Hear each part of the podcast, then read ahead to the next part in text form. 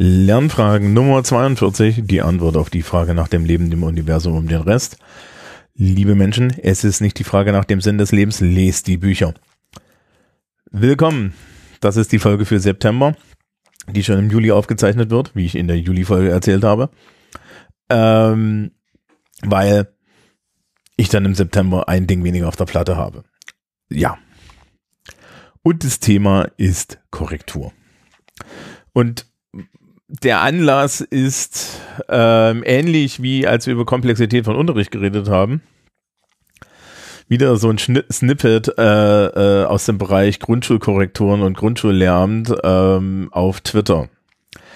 Damals, als es um die Komplexität von Unterricht ging, habe ich schon gesagt, dass ich es nicht für sinnvoll halte, ähm, so zwischen, das war ja am Ende, da ging es im Endeffekt um so einen gedanklichen Zwischenschritt, ja, wo man erstmal Multiplikation und dann das mal das und deswegen war es so rum richtig und anders drum falsch und man, man konnte das durchaus in der Ambivalenz so sehen.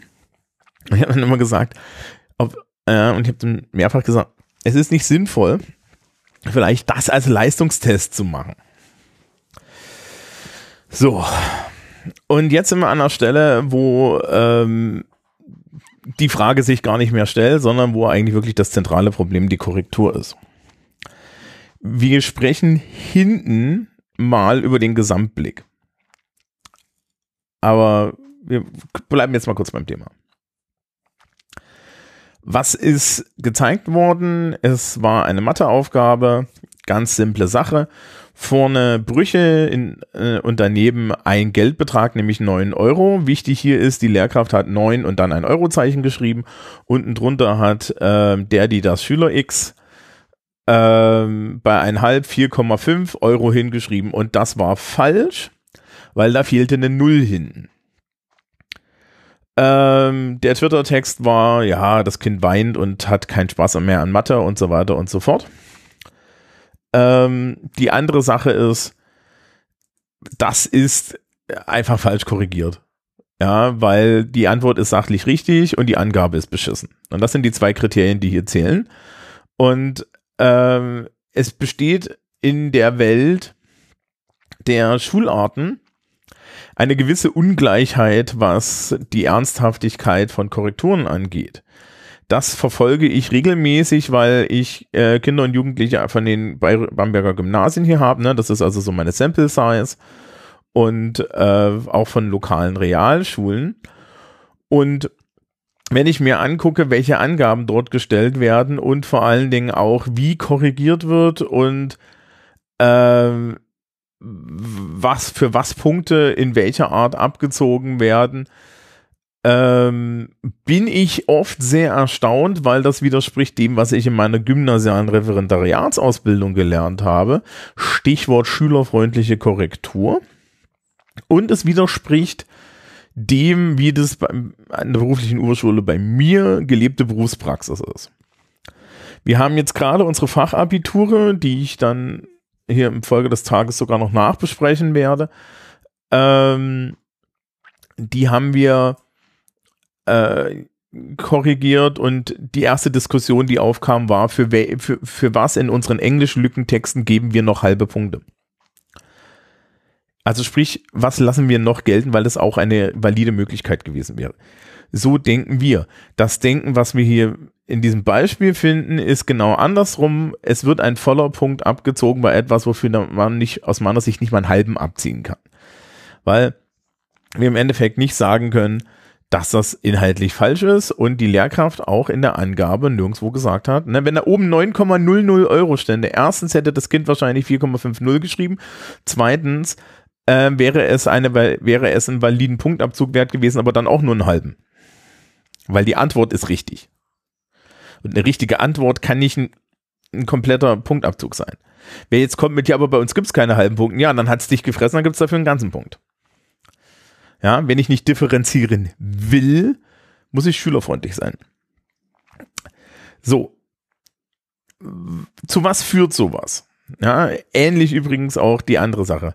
Das führt, und da hat dann im Endeffekt dieser Anwurf äh, tatsächlich auch recht, das führt zu Demotivation von Schülerinnen und Schülern und es äh, erfüllt die Aufgabe einer Korrektur nicht.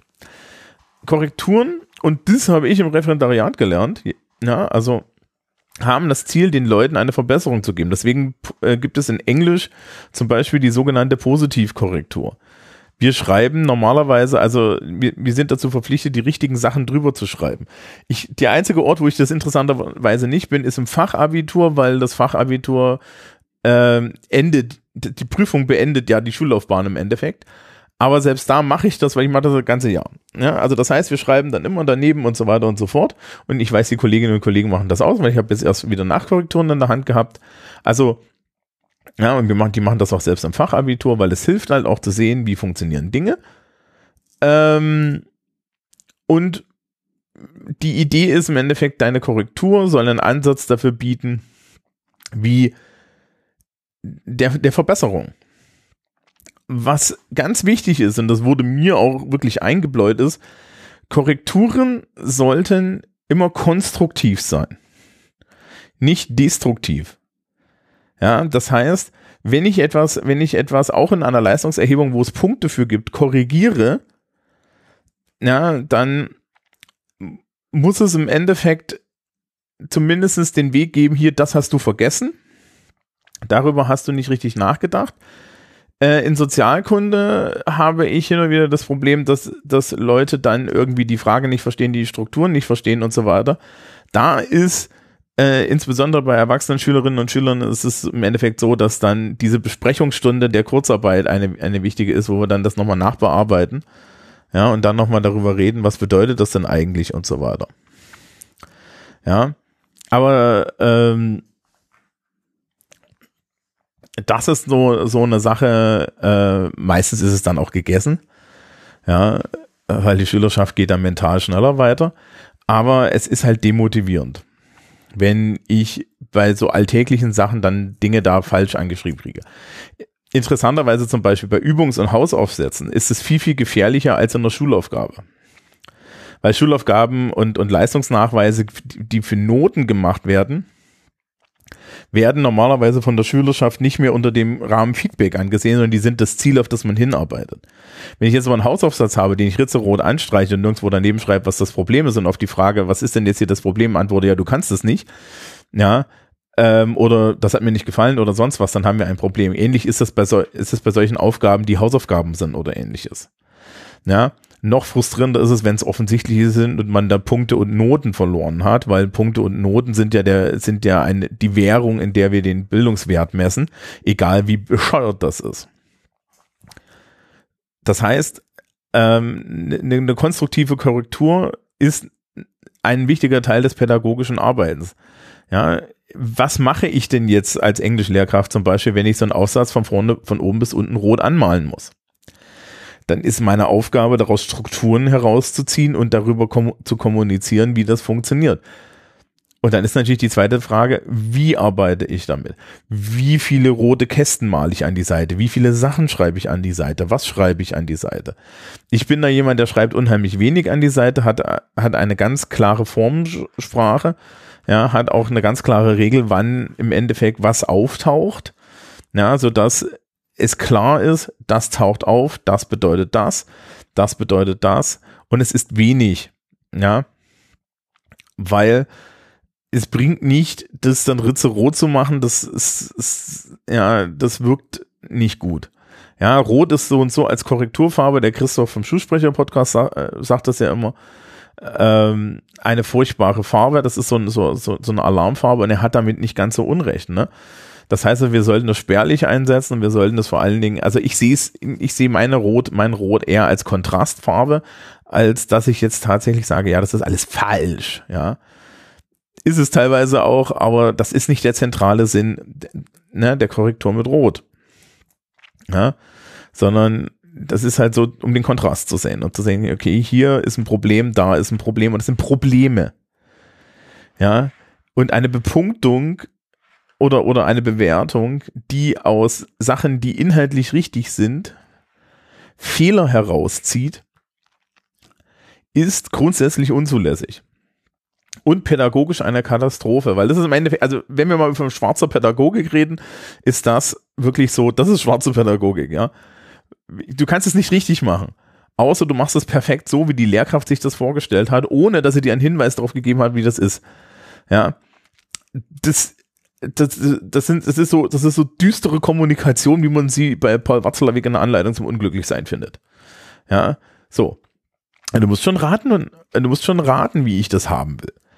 Das ist nicht die Aufgabe, das ist nicht unser Bildungsideal und das ist auch schlicht und ergreifend wirklich schlechte Arbeit.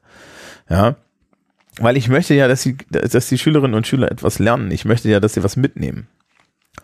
Und das bedeutet, dass ich im Endeffekt auch den Weg geben muss. Ich bevorzuge eigentlich bei Aufsätzen und so weiter wirklich Kommunikation dann über die Aufsätze. Wie gesagt, das findet nach Schulaufgaben gar nicht so oft statt, sondern die, die sind die Abrechnung. Aber wir haben ganz viele Möglichkeiten, Übungsaufsätze zu machen, Reading Comprehension Sachen zu machen, auch da nochmal über Strategien zu reden und so weiter. Und wer die letzte äh, äh, Sendung gehört hat, äh, merkt schon, ich bin immer, ich bin da noch sehr unglücklich drüber, wie wenig Zeit ich eigentlich relativ gesehen habe zu der Arbeit, die ich wirklich äh, verbringen kann, wenn ich mit Leuten mich im persönlichen, ja, in, in, in, in engem Feedback widmen kann. Aber das ist die Idee. So. Wenn wir jetzt über Leistungsnachweise im Allgemeinen reden, müssen wir uns halt auch die Frage stellen, ähm, wie, wie schülerfreundlich sind wir und wie stellen wir Leistungsnachweise?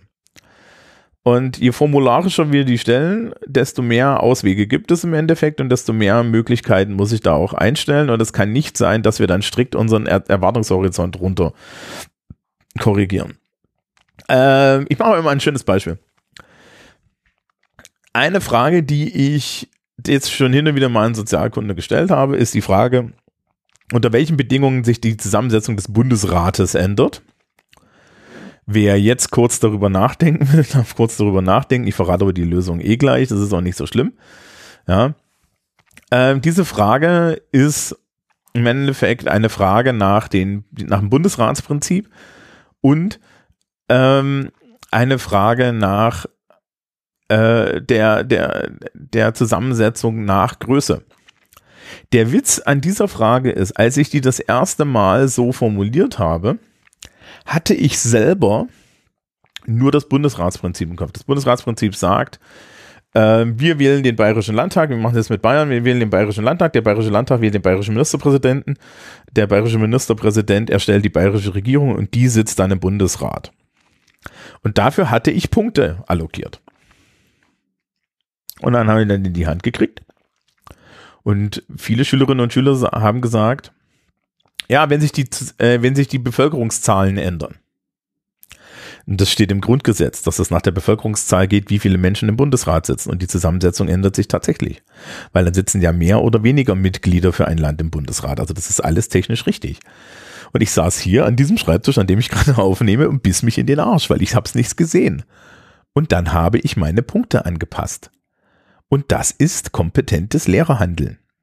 Ja, und ich klopfe mir da jetzt nicht auf die Schulter, sondern das ist eine Erwartung, die meines Wissens immer an mich herangetragen wurde. Ich weiß auch nicht, wo das Problem ist. Ich habe noch nie gesehen, dass mein Fachbetreuer oder mein Chef oder sonst was mich dafür geköpft haben, ja, einen Fehler an dieser Stelle einfach auszuräumen. Vor allen Dingen musst du halt einfach nur den Erwartungshorizont umschreiben, ja, verteilst die Punkte neu und fertig ist der Lack. Ja, und wenn dann jemand fragt, warum sind denn da die Punkte so komisch verteilt, dann erzähl, dann sagst du da die Wahrheit. Weil das ist, Fehler machen gehört dazu. Ja, aber anscheinend haben Lehrkräfte damit vielleicht hin und wieder ein Problem. Ja, und auch ein Problem damit, ähm, aus dieser Spur herauszukommen, dass nur eine Lösung richtig ist. Weil das macht es natürlich einfach. Kann es aber nicht sein. Ja, also das kann es halt ähm, bei so gerade so Diskutierfächern wie Sozialkunde echt nicht sein, sondern wir müssen dann halt in die Breite gehen. Wenn wir in die Breite gehen, ähm, wird es halt komplex und das wird muschi. Ja, aber das ist aus meiner Sicht eine valide Sicht auf ähm, Korrekturen. Und es ist natürlich auch pädagogischer, weil es den Schülerinnen und Schülern zwei Sachen zeigt. Nämlich das erste, die Welt ist grau, Lehrkräfte machen Fehler. Und äh, ich bin da ganz offen mit, also wenn dann, wenn, wenn ich dann das rausgebe, dann bin ich der Erste, der sagt irgendwie so, ja, ja, lief halt, also so, ja, ging schief, ja, also herzlichen Glückwunsch. Ich habe damals auch der, der, der Klasse, die diese Frage ja, herzlichen Glückwunsch, Sie haben alle eine Lösung geschrieben, die vollkommen richtig ist und die ich nicht auf meinem Plan hatte, also wundern Sie sich nicht, dass das alles ein bisschen rot verschmiert ist und ich dann, äh, und, und, und, und ich dann erstmal irgendwie neue Punkte vergeben musste. Ja, äh, meine, meine Schuld. Ist überhaupt kein Problem. Ich meine, mir wurden auch schon mal Echsen eingesackt und so. Ja, und dann stellst du dich hin, man up ähm, or woman up or whatever up. Aber das, ja, ist, ist halt ähm, die Frage, wie zeige ich, ja, also, also, wie zeige ich da irgendwie ähm, in die Zukunft? Ja, also, also wel, welchen Zweck hat denn jetzt so eine Korrektur? Und diese, der Zweck der Korrektur ist immer, dass die Leute was verbessern, selbst bei Leistungsnachweisen, wo sie es dann am Ende wirklich echt ignorieren. Okay. Ja. Ähm, ich hatte ja vorhin gesagt, wir gucken nochmal so im, im, im Gesamten darauf. Die ich, ich finde ja, wir haben so ein bisschen so ein, so ein Leistungserhebungsfetischismus und das geht ähm, in meiner Schulart besonders durch. Also wer 17 Ohm hört und einfach nur hört die Liste an Leistungsnachweisen, die wir da an der Schülerschaft vollbringen und die wurden dann in den letzten Jahren auch auf eine bestimmte Art reduziert. Ähm, ja, aber dafür halt allesamt mit, mit Wichtigkeit überfrachtet und mit, und dadurch, dass man starrere Termine hat, ja, häufen sie sich jetzt umso mehr. Also sprich, man hat äh, in der Reduktion das schlimmer gemacht. Äh, das Bayerische Kultusministerium hat da irgendwie so ein Talent für. Ähm, ist Teaching for Test ist eigentlich scheiße, trotzdem machen wir es alle. Ich insbesondere, weil die Leute wollen von mir ein Fachabitur und es ist vollkommen egal, in, in welchem Zustand. Trotzdem ist es problematisch, wenn äh, Schulen oder wenn Lehrkräfte im Endeffekt äh, so, so ein Korrekturfetisch oder so ein Leistungserhebungsfetisch haben. Ja? Also sprich, äh, diese Idee, dass, dass Leistungserhebungen nur das Wichtigste sind und dass, dass dieser Druck, der dadurch aufgebaut wird, die Leute zum Lernen bringt. Ja, er bringt, wir sind dann wieder beim heimlichen Lehrplan, er bringt auch die Leute dazu, zu Peons zu werden.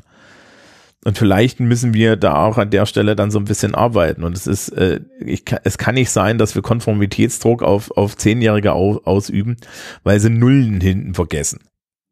Es kann nicht, ja, also was ist denn das für eine Scheiße?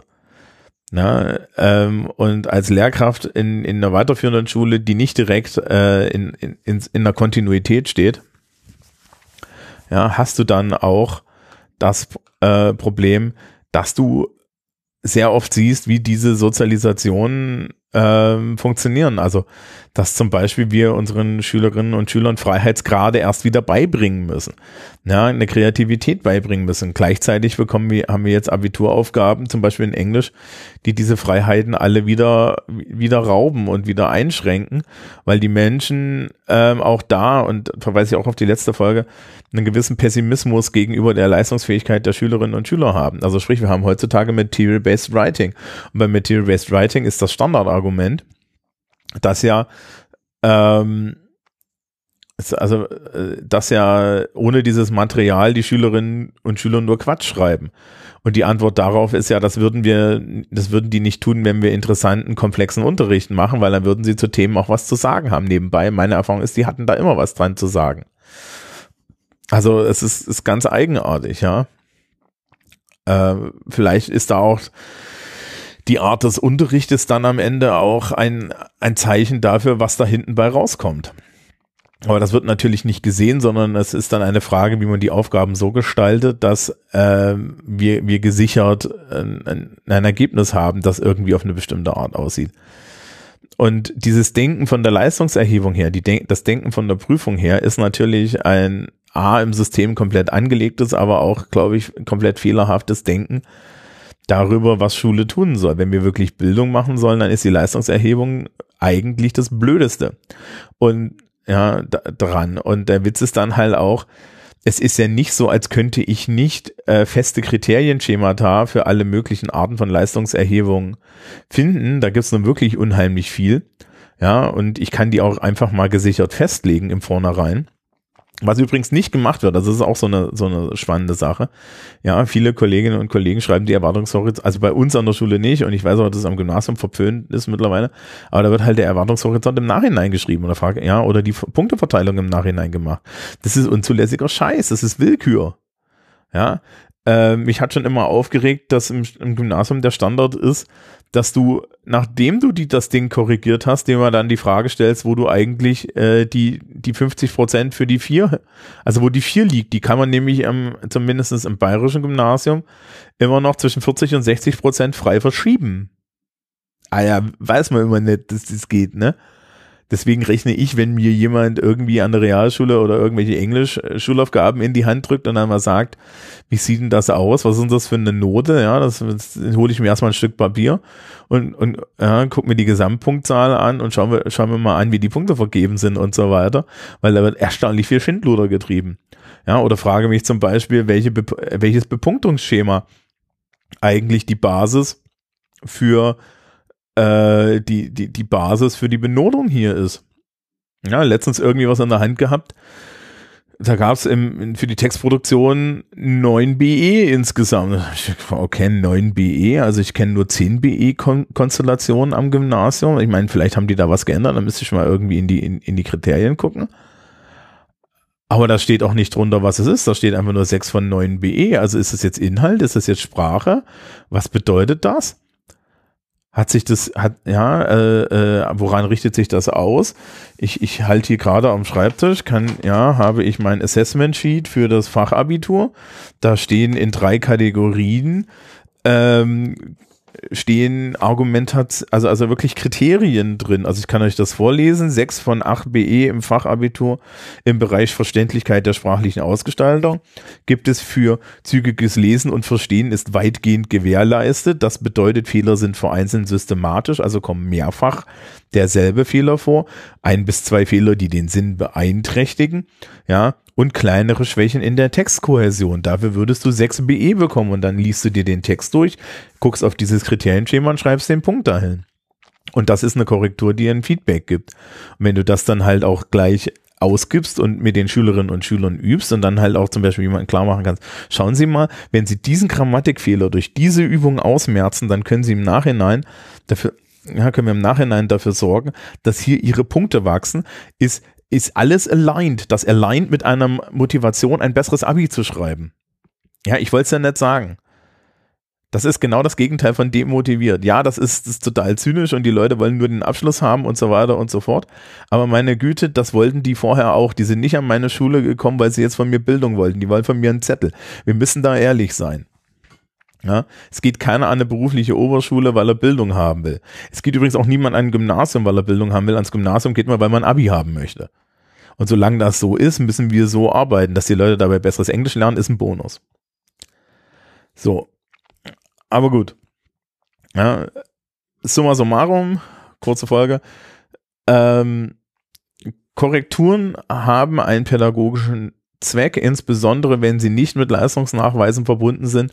Sie haben aber immer eine pädagogische Wirkung, insbesondere wenn sie mit Leistungsnachweisen äh, verbunden sind, auch weil unsere Gesellschaft im Endeffekt Wertigkeit einer Person daran hängt.